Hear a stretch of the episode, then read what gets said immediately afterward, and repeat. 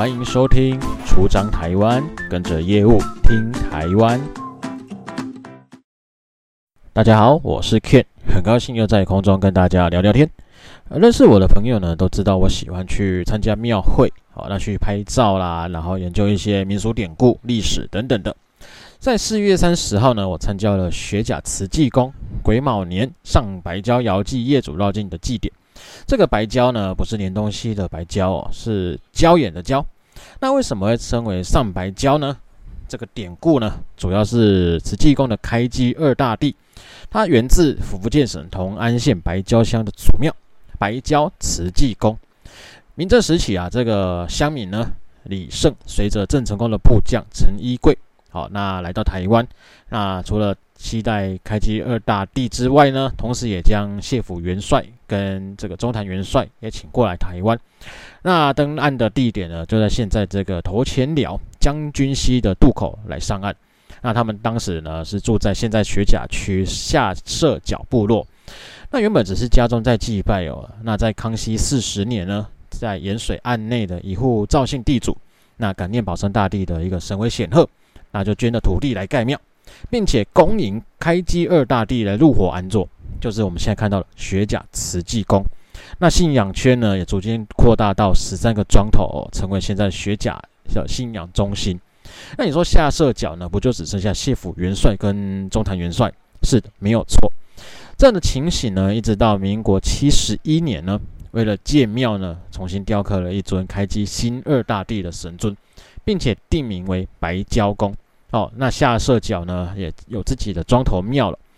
而保生大帝的生日呢，是诶农历的三月十五号。哇，从清代开始啊，每年学甲地区的乡民呢，就会在这个三月十五号这天呢，到泉州哦，这个白礁慈济宫来谒祖。那因为台湾到泉州哦，这路途遥远哦，然后要提早出发啊，哦，这是要渡海的哦，不像现在搭飞机到金门，那才透透过小三通呢。一两天就可以到了，因此呢，在每年的农历三月十一号来启程，赶在十五号呢来进行祭典，哦，就称为上白礁。日据时取，呃，日据时起之后呢，两岸往来受到限制哦，不要说去祭祖啦，一般民众呢要通信哦都有困难哦。那、既然不能回到泉州，那怎么办呢？信徒就改变了方式，改在当年呢登陆的地点呢来举办，那新建了一座白礁亭，并且。立了纪念碑，让这些证明呢可以在这里了遥祭业主。日期呢也都是固定在三月十一号这天来举行。而祭典最后呢也会进行取水哦，象征这个饮水思源。而上白礁祭祖呢是在每年农历三月十一号。那他绕境的路线呢，还是从慈济宫那出发之后呢，主要经过了学甲啦、后社啦、中州庄啦，到将军溪呢，再经过彭城。然后中州回到慈济宫，那身为雪甲十三庄的信仰中心呢，那为了祈求其他没有在这个上白礁经过的这些庄头的平安呢，就另外举行了这个绕境的绕境这些雪甲十三庄的这个三天的义香活动哦，就是我们知道雪甲香哦。那一开始呢是宝贝来请示保生大帝哈、哦，那举行绕境的时间。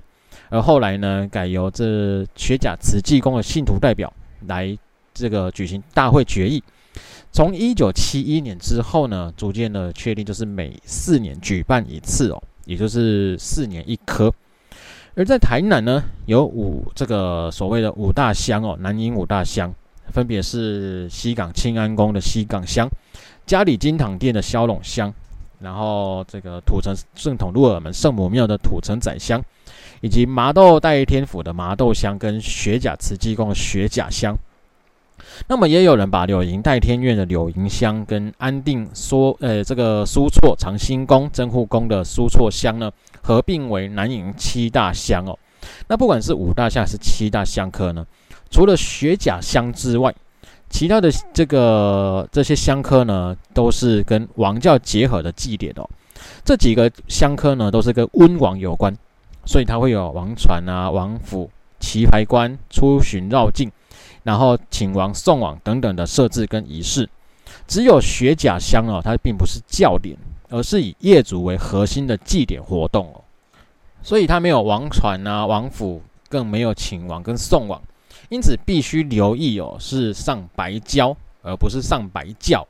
台语的念法是哦，这个上白搭，好，不是上白轿。那雪甲乡的特色呢，不管是一天的业主还是三天的绕境的行程，乡镇的这个队伍呢，每天出发之前呢，都一定要先到慈济宫来拜庙。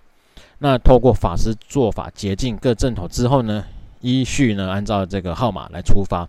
那每天的行程结束之后，又要再回到慈济宫来进行入庙的这个入庙礼的仪式哦。绕境的阵头的组成呢，结构大致上分为前锋阵，然后绕那个热闹阵哦，跟主神阵三个部分哦。前锋阵呢，就是在队伍的最前面负责来开路引路报信息的队伍。那顺序大都是固定哦，其中最吸引目、最吸引人的呢，就是以人力扛台的这个蜈蚣阵，固定都是由后设集合工来负责装设。学甲的蜈蚣阵呢，也是全台唯一还维持人力扛台的。啊，那现在很多都改良成有轮子的这个蜈蚣阵哦，它比较不费力哦。当然，两旁还是会有人来戒护、来戒备。那另外集合呃宫的这个蜈蚣阵呢，跟其他地方的蜈蚣阵呢是不同的哦。其他地方的蜈蚣阵都是蜈蚣头跟尾，那集合宫的蜈蚣阵呢是龙头凤尾。据说啊，集合宫的这个这个庙方呢，呃，请示慈济宫的保生大帝来降价，那替蜈蚣阵来找这源头。那那经过降价指示之后呢，指出啊，学甲集合宫的蜈蚣阵呢是青龙。青龙神来转化，好，那因为辅佐保生大帝有功，好，所以奉旨册封为大帝的护卫，所以有镇煞驱邪的能力，因此呢才会说是做龙头凤尾的造型哦。一般蜈蚣阵或者是所谓的百足真真人阵，哦，那都是作为开路先锋来驱邪啦，然后驱魔啦、消灾等等的。蜈蚣阵呢又称为蜈蚣棚哦、压缸北或者是蜈蚣阁，哦，这个压缸阁。它都是属于一个的一种，那也可以说是义阵哦，只是它是没有表演的阵头哦。那这个蜈蚣阵是怎么来的呢？相传呢、哦，过去福建呢有居民要盖庙啊，要来奉供奉这个王爷，没想到这个动土的时候呢，却惊动了蜈蚣精，那从此地方上开始不得安宁，这王爷庙想当然也是没办法如期完工哦。那这个王爷一怒之下呢，就收服了蜈蚣精。蜈蚣精呢，从此成为王爷的这个开队部将，成为百足真人。好，那因此呢，在异乡的时候呢，那挂休的时阵会有蜈蚣阵作为开路先锋哦。那集合宫的蜈蚣阵呢，平常是供奉在庙里面的。土城土城仔乡的这个蜈蚣阵呢，也是由青草仑紫金宫来供奉。那西港乡的蜈蚣阵呢，是公温仔公温那这个万安宫哦，K 波寮的安西宫来负责。蛟龙乡呢，这个蜈蚣阵是金堂殿他们自己组装的哦。这两盏的蜈蚣阵呢，都是在香科之后来火化送神。那麻豆乡的麻豆代天府呢，是在香科之后把蜈蚣的这个头尾收起来，好，并没有常态的供奉。那除了西港乡的两镇蜈蚣镇都必须是有公温仔哦，或者是西埔寮的人。那而且呢，是采家族世袭制，也就是说呢，父传子，子传孙。哦，除非是你家中没有刚好有有这个适龄的儿童，才能找外庄的小朋友来替代哦。那其他的庙宇呢，都是只要你符合条件，都可以报名来参加哦。那集合宫的这个蜈蚣镇呢，总共有三十六位仙童哦。半仙的戏码有什么薛仁贵征东啊，薛丁山征西啊，然后罗通扫北，隋唐演义，好、哦，白虎战青龙。然后这个薛刚闹闹闹花灯，郭子仪大战安南国，好、哦，还有什么狄青夹军医啦，五虎平西啦，五虎平南呐，狄青战八宝啦，水浒传、岳飞等等十三出哦。那每一次出阵要演哪一出呢？都是由宝贝来这个定定哦。由于集合宫的蜈蚣阵呢，都是用人力扛台，哈、哦，这是非常辛苦的。每一次出阵呢，都至少需要两百多人哦来轮班。那每年三月十一号上白轿夜祖呢，大概都是走十五公里哦。这个香科年下来三天都是走快一百公里左右。那肩上还要扛着在几十公斤的小朋友，沿路呢还要提防那些抢着糖果饼干的这些人的推挤哦，避免人员摔下来。近几年呢，天气一年比一年热。农历三月十一号，在国历的四月，其实现在都已经很热了，很晒了。加上一天平均要走近四十公里哦，每一天凌晨三四点呢，隔天入庙啊，隔天早上八点又要再上工，这在体力跟精神上真的是一大考验。就在去年香科的时候呢，就要发生罢工的情形，也不能说罢工了，这些扛台的本来就是在香科的时候呢，临时找来的这些志工哦，那每一个人的身体耐受度呢就不一样，那就在第三天出发不到一百公尺呢，就传出绕跑了。那参加的这些仙童啦、家长啊，甚至是庙方人员相当错愕。后来集合工再提高薪资哦，据说是提高到五千块哦，才。这个结束，呃，在停摆五个小时之后呢，重新来整队出发哦。另外，雪甲乡呢还有许多真人艺阁、文武阵头，基本上呢是一间庙宇派出一顶神轿，然后一个义阵或者是艺阁。当然，有许多比较大的庙宇，它派出的阵头就比较多。那有小庙的呢，它就只派出神轿而已哦。最具代表性的艺阁呢，有下设白教宫的哪吒闹东海、东汉。呃，这个东汉寻母，然后窄口新太公的五虎平西太子伏龙，那罗姓角的八仙棚啊，沙嘎嘎宝呃清宝宫的八仙过海，后设这个圣和宫郭子仪大战这个鸟呃乌凤仙哦，然后幻昌文衡殿的唐明皇游月宫，草地中农宫的唐三藏取经，好、哦，它是以这个纺车轮抛掐链，就是我们。有的有看到那个摩天轮哦，这个来呈现哦，然后还有东主委东政府的八美图，这个八美图呢，目前哦只有在西港乡的海寮普陀寺，然后萧陇乡的嘉里镇济宫，好啊，以及学甲的这个东主委东政府哦，这三团才有，其其他学甲呢，慈济宫采这个这个采茶屋，然后谢姓角的谢姓金狮镇，中社的宋江镇，然后窄港慈德宫。这个十二婆姐，然后东角这个慈呃慈福宫、高跷镇等等的，都是学甲乡的一些看头的文武镇头。那过去这些艺阁也好，文武镇的镇头也好呢，都是由各庄角庙呢自己组的。好，那但是这几年来呢，人口外流跟少子化，好才开始有对外招聘成员加入，或者是说找外面镇头哈来参加。那今年上白礁的业业主艺阁呢，就多达三十多台哦。有的庙宇呢，一台，有的甚至是两三台都有，可说是相当的热闹哦。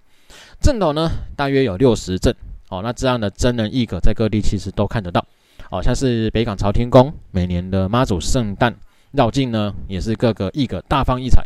然后这个醒目吸睛的重头戏，每一年呢，大概有三四十辆的艺阁车的来参加。啊，这犹如台版的嘉年华，台版的迪士尼哦。那最后一个雪甲乡的亮点呢，也就是雪甲乡特有的一个文化——輦宫。这个輦呢，上面是两个夫人的夫，然后下面一个车哦。什么是輦宫呢？这个輦呢，是用人力来推拉的车子。好，那也被用来称作为古代皇帝或者是富豪贵族的这个车子。輦宫呢，就是仿古代的宫殿啊，或是皇帝出巡所用的这些銮驾。那将神轿呢，直接安装在于这个牛车啦、铁牛车或是小发财车上面。好，那有的甚至直接将凉伞哦，直接插在车上哦。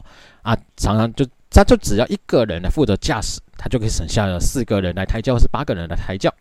那每一座輦宫的这个彩绘跟木工哦，十分的细致哦。造价呢，这个每一台哈、哦，大概是新台币六十万到一百二十万不等哦。那就看你用什么材质跟这个多大的一个碾工等等的。那学甲慈济宫呢，为了解决每一年上白礁业主祭典的人力不足的问题呢，就在民国七十八年斥资六十七万建造了一座这个碾宫哦。那保生大帝的神像呢，在出巡的时候就可以用哦。那原本呢，只是一个变通的一个样态啊，因为没有人呐哈。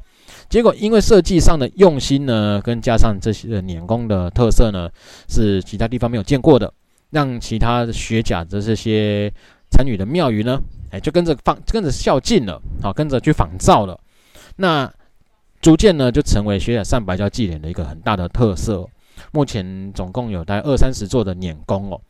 那因此从二零一九年开始呢，学甲慈济宫就把这个碾工呢的参加，就采用碾工的庙宇呢排在乡镇的最后，让大家可以一睹风采哦。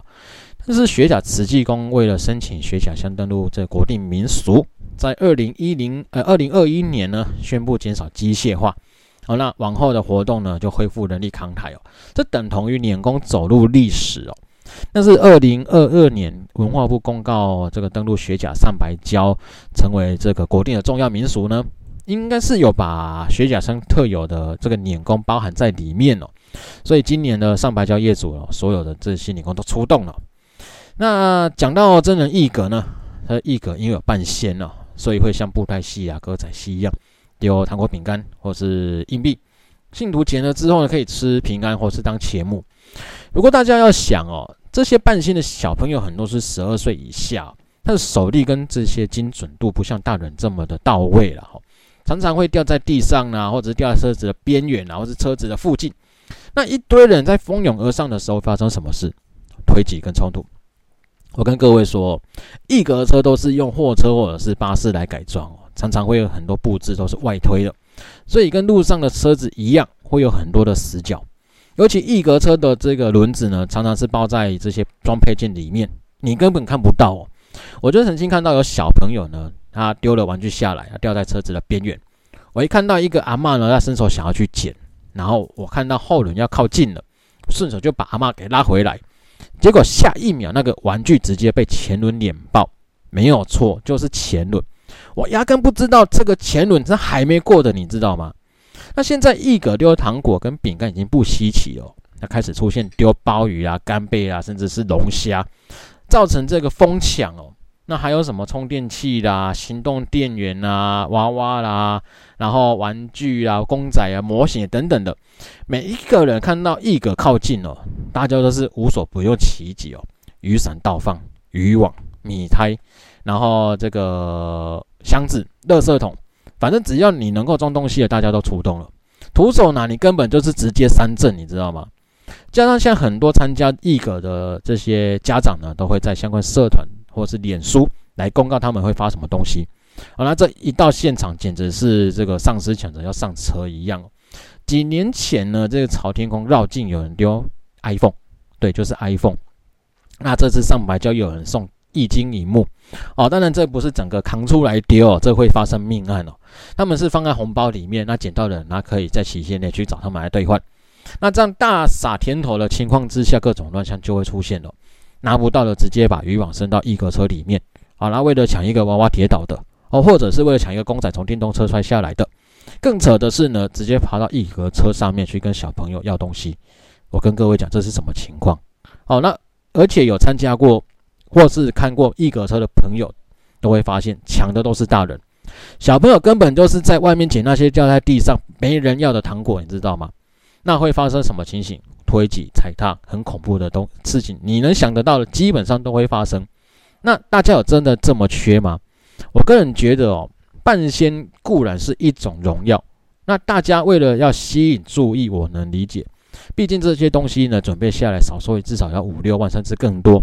但是那些掉在地上没人要糖果饼干被碾碎了，拆开来的包装随手丢，苦的是谁？那些扫地的志工。好，那一阁周围呢，一定会有人借货。你不听，出了意外算谁的？我也曾经看过有人为了抢蜈蚣证，这个上面这个丢糖果的。好，那。为了避免说这些其实参加的人呢，就是为了避免蜈蚣证的这些小朋友坐着无聊，那你丢丢糖果来参加互动。